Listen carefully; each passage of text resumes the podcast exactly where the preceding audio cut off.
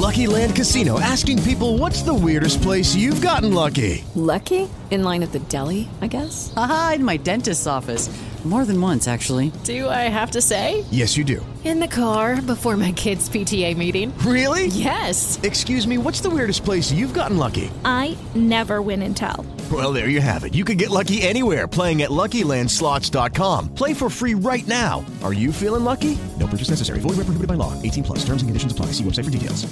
Judy was boring. Hello. Then Judy discovered ChumbaCasino.com. It's my little escape. Now Judy's the life of the party. Oh, baby, Mama's bringing home the bacon. Whoa, take it easy, Judy. The Chumba life is for everybody. So go to ChumbaCasino.com and play over 100 casino style games. Join today and play for free for your chance to redeem some serious prizes. ChumbaCasino.com. No purchase necessary. Void where prohibited by law. 18 plus terms and conditions apply. See website for details. Rio, um passeio pela história. Com Milton Teixeira. Amigo ouvinte, no dia 4 de maio de 1939, uma brasileira, Maria do Carmo Miranda da Cunha, Carmen Miranda, começava uma turnê de sucesso pelos Estados Unidos. Carmen Miranda, apesar de brasileira, nasceu em Portugal, em Marco de Canaveses, em 1909, numa data horrível, 29 de fevereiro.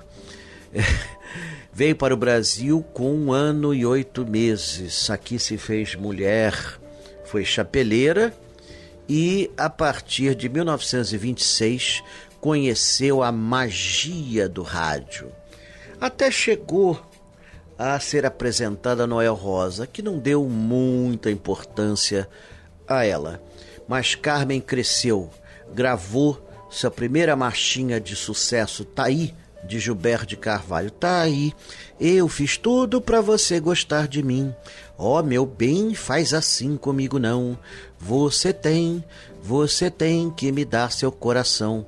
Com o dinheiro arrecadado com esse disquinho, ela comprou duas casas, uma em Santa Teresa e outra na Urca. Foi contratada para o famoso Cassino da Urca, onde Joaquim Rolas a colocava como figura principal. Fez tanto sucesso que os americanos logo a quiseram levar. Em 38, ela assina um contrato milionário para fazer shows e filmes nos Estados Unidos. A 4 de maio de 39 começa essa aventura, que ia terminar com milhares de shows e 14 filmes, grandes sucessos de bilheteria.